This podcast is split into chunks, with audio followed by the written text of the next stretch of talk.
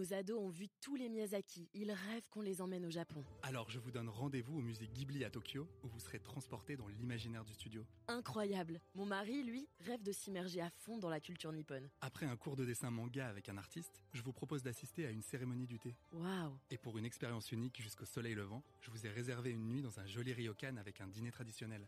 Je nous y vois déjà. Avec Marco Vasco, ne rêvez plus, vivez votre voyage l'esprit libre. Au rendez-vous sur marcovasco.fr pour imaginer votre prochain voyage sur mesure. Les podcasts du Figaro.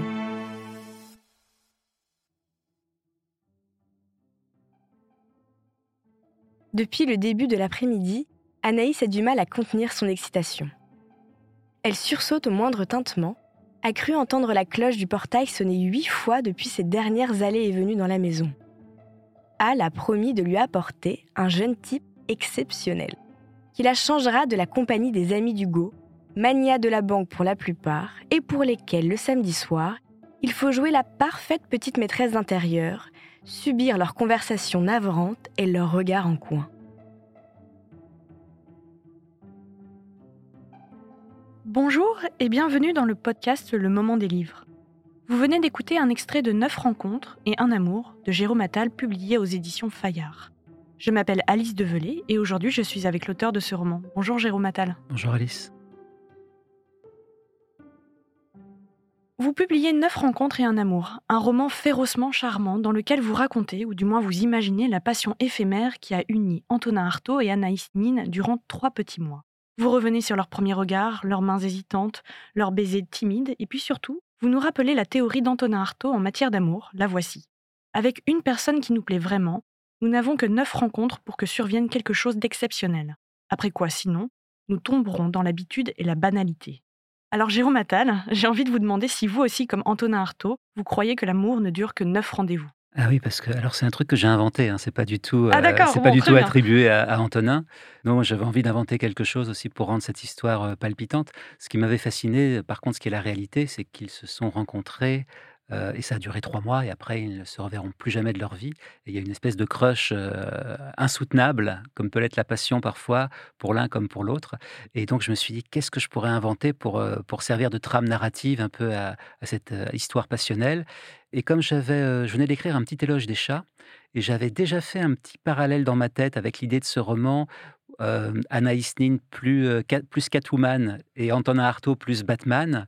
L'histoire des neuf vies des chats m'a un peu euh, influencé pour cette histoire des neuf rencontres. Et effectivement, je fais dire à Antonin Artaud que quand on rencontre quelqu'un qui nous plaît, euh, la première rencontre a lieu, eh bien, on n'a plus que, que huit fois, comme, comme les chats ont neuf vies, pour qu'il se passe quelque chose de, euh, de crucial avant de retomber dans une espèce d'amitié ou qu'il y en ait un des deux euh, qui démissionne. Et vous, ça vous parle un petit peu, neuf, euh, neuf rencontres ou pas? Bah, je trouve ça très sympa. Et puis, et puis depuis que le livre est sorti, les, les premières lectrices et les premiers, et les premiers lecteurs me, me disent Ah, mais moi, avec telle personne, j'en suis à la deuxième, j'en suis à la quatrième. Il Et, compte. et quand, ils y sont, à la- quand ils en sont à la huitième, ils disent Ah, mais j'espère qu'on va pas se croiser par hasard comme ça et qu'il va rien se passer, sinon ça va être foutu. Et alors, qu'est-ce qu'on sait exactement de, de ces, ces trois petits mois entre Anaïs Nin et Antonin Artaud C'est c'est à partir des journaux de- d'Anaïs Nin Oui, exactement. Alors, il lui écrit des lettres aussi. Il y a des Mm. lettres qui sont publiées, euh, des lettres comme euh, on peut imaginer euh, Antonin Artaud écrivant des lettres d'amour, donc euh, très enflammées. C'est euh, j'ai envie de vous. Enfin, c'est des choses assez crues aussi euh, parfois. Et elle, elle est plus timide, alors qu'elle a quand même une attraction avec lui. Elle le rencontre euh, dans sa maison de Louvciennes, euh, dans un contexte de dîner avec son mari, avec son psychanalyste qui est là aussi. Et elle a tout de suite une attirance envers ce poète un peu maudit qui euh, fait de longues promenades dans, dans Paris la nuit. Et il y a une attirance évidemment réciproque parce qu'elle, elle fascine les hommes. Euh, Elle est très libre. hein. oui, et puis elle est très libre.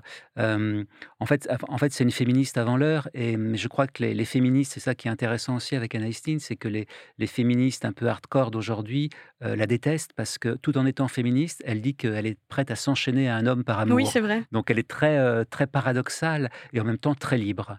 Et donc elle a, un- elle a vraiment un- une attirance incroyable pour Antonin. Et ils vont se revoir à intervalles réguliers pendant trois mois. Il va y avoir des petits bisous, mais jamais elle ne, elle ne couchera avec lui. Alors, c'est ça qui est très drôle, c'est qu'elle couche avec tout le monde. avec son mari, on peut bien l'admettre, mais aussi avec Henri Miller, bon, c'est de notoriété publique et littéraire, avec son psychiatre, donc son psychanalyste. Et en fait, c'est un peu une sapiosexuelle avant, avant l'heure, c'est-à-dire que dès qu'elle dès qu'elle rencontre quelqu'un qui, qui, lui plaît ou qui la fascine, euh, elle, a envie de faire l'amour avec lui. Sauf c'est terrible, tragique pour lui. Est-ce que vous aviez eu peut-être un peu des doutes ou, peut-être peur de vous attaquer à des personnages qui existent et qui euh, avaient leur propre langage et donc euh, vous vous êtes dit hum, est-ce que j'ai le droit en tant qu'écrivain ou est-ce que justement j'ai tous les droits? Alors, j'avais déjà fait un roman précédent où c'était Giacometti qui voulait casser la figure à Jean-Paul Sartre dans le Paris des années 30. Et après, le, roman suivant, c'était Chateaubriand à 20 ans à Londres, qui tombe amoureux de la petite sonneuse de cloche de, de l'abbaye de Westminster. Donc, j'avais déjà, j'étais un peu aguerri dans, dans le genre raconter des choses sur des personnes qui, qui existent. Mais ce que j'essaye de trouver, c'est vraiment déjà un territoire pour moi. Par exemple, cette histoire d'Antonin Artaud qui, qui, qui devient dingue parce qu'il voit bien que cette fille dont il, est, dont il est fou, elle couche avec tout le monde et pas avec lui. Moi, ça me ramène à mon adolescence. Quand j'étais adolescent, euh, je pouvais tomber amoureux de filles qui sortaient avec tous mes copains, sauf avec moi. Donc, donc j'essaye à chaque fois de, de trouver des, des, correspondances comme ça avec ce que je suis.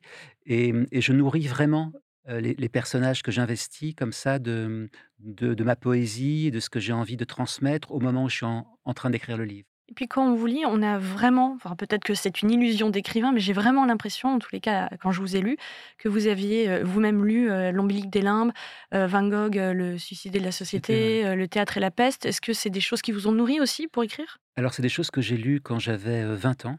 Mais que j'ai pas relu pour, préparer le livre. Mais c'est vrai que quand, j'étais à Paris à 19-20 ans et que j'étais à la fac, euh, entendre Artaud est vraiment une littérature de, de jeune homme. Il y a Dostoïevski et Artaud, enfin c'est des choses comme ça très euh, euh, qui sont salvatrices pour, pour, pour, des, pour des jeunes gens qui essayent de, de découvrir Paris et la vie.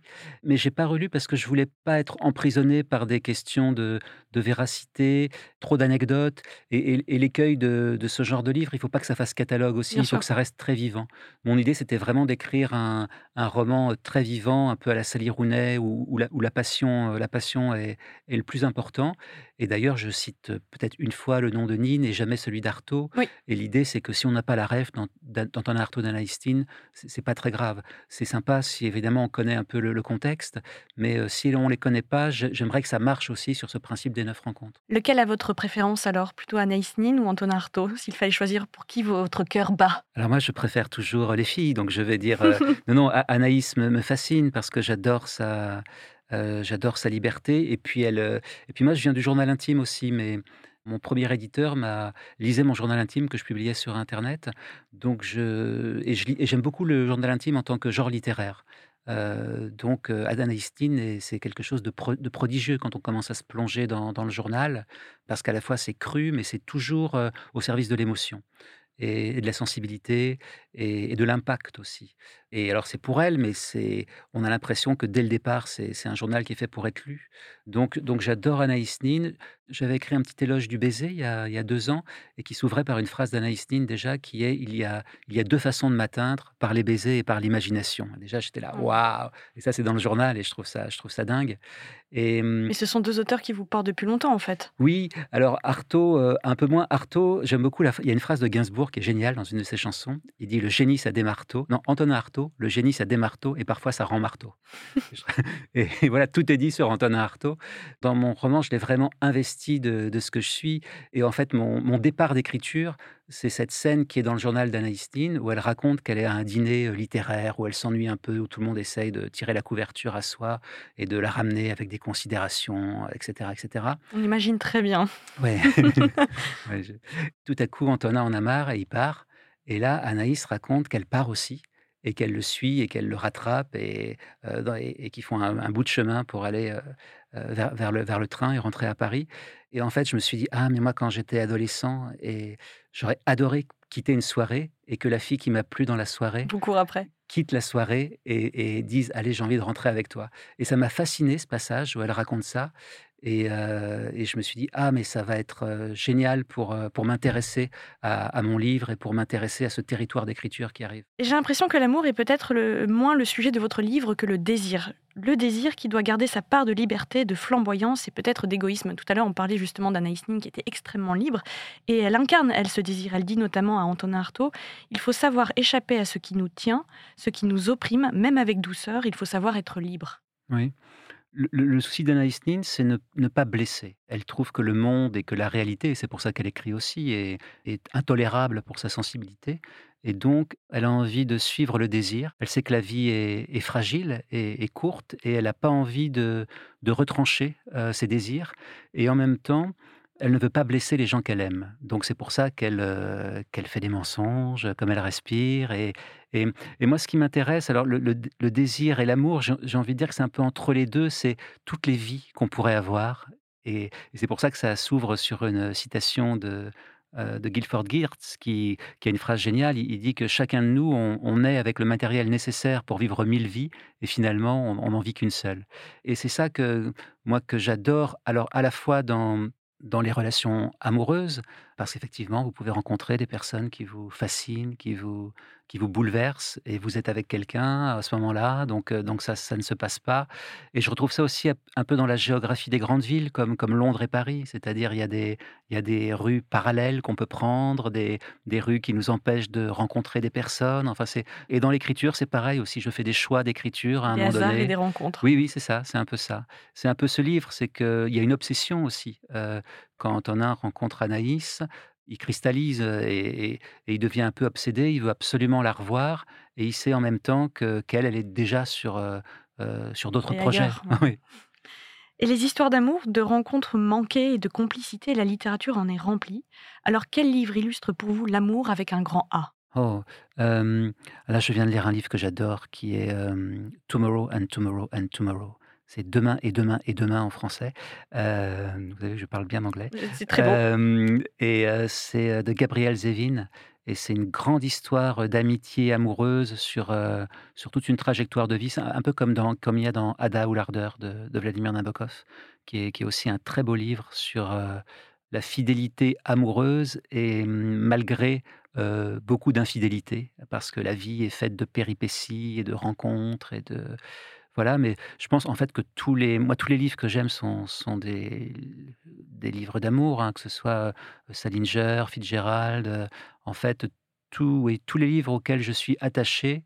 Mmh, j'adore aussi le Chardonnay de, ah oui, oh et moi, j'ai deux grandes obsessions là. C'est depuis quelques années, c'est le Chardonnay et, et le Maître des Illusions? Alors, le Maître des Illusions, j'aime beaucoup. D'accord. Mais oui, j'aime beaucoup le Maître des Illusions. Mais le Chardonnay m'a vraiment je ne sais pas pourquoi. c'est un livre auquel je, reviens tout le temps à ce livre. Comme là, je vais avoir envie de revenir à Demain et Demain et Demain de Gabriel Zevin.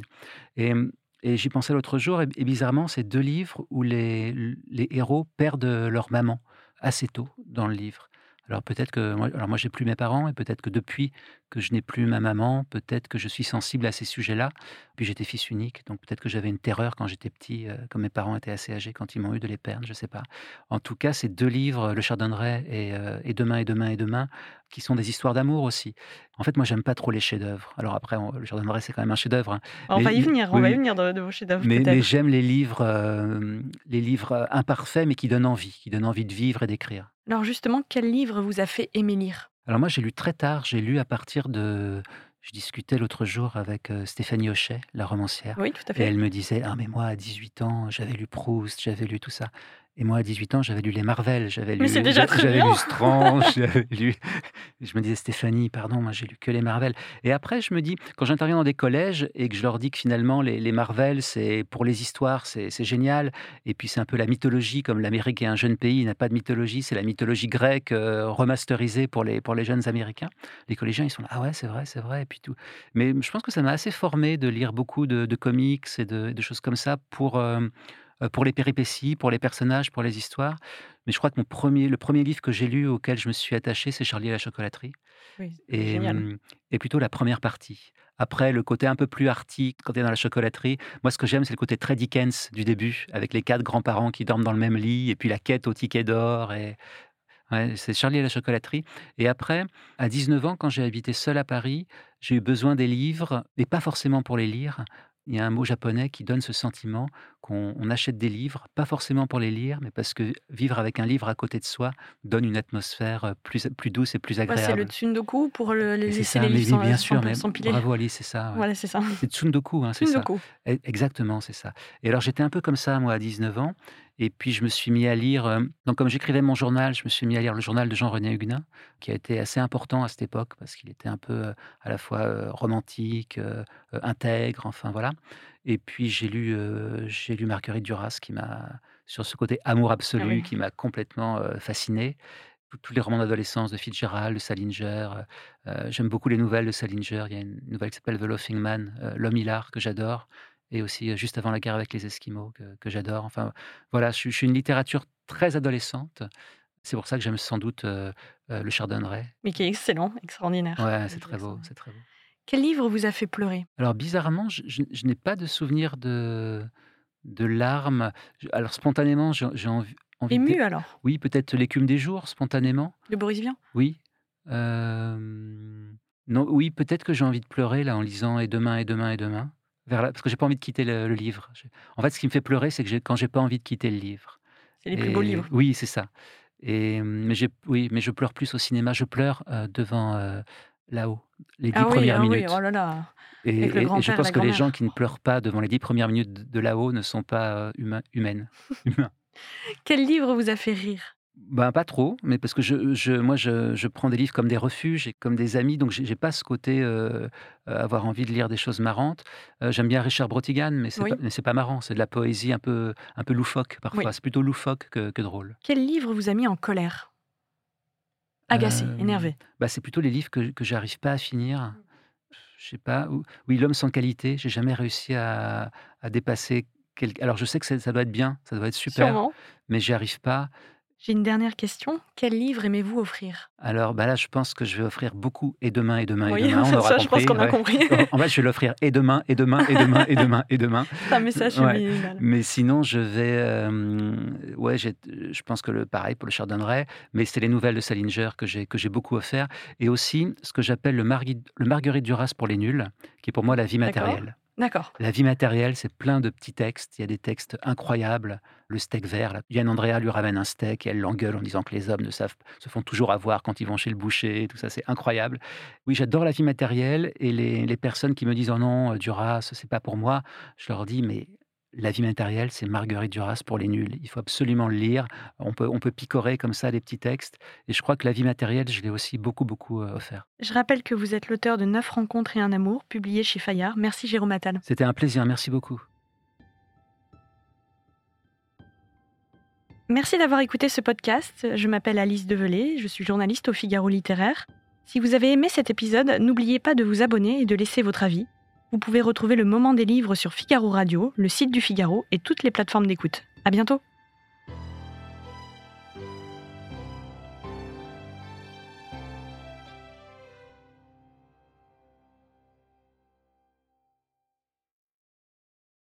Nos ados ont vu tous les Miyazaki. Ils rêvent qu'on les emmène au Japon. Alors je vous donne rendez-vous au musée Ghibli à Tokyo, où vous serez transporté dans l'imaginaire du studio. Incroyable. Mon mari, lui, rêve de s'immerger à fond dans la culture nippone. Après un cours de dessin manga avec un artiste, je vous propose d'assister à une cérémonie du thé. Waouh. Et pour une expérience unique jusqu'au soleil levant, je vous ai réservé une nuit dans un joli ryokan avec un dîner traditionnel. Je nous y vois déjà. Avec Marco Vasco, ne rêvez plus, vivez votre voyage l'esprit libre. Au rendez-vous sur marcovasco.fr pour imaginer votre prochain voyage sur mesure.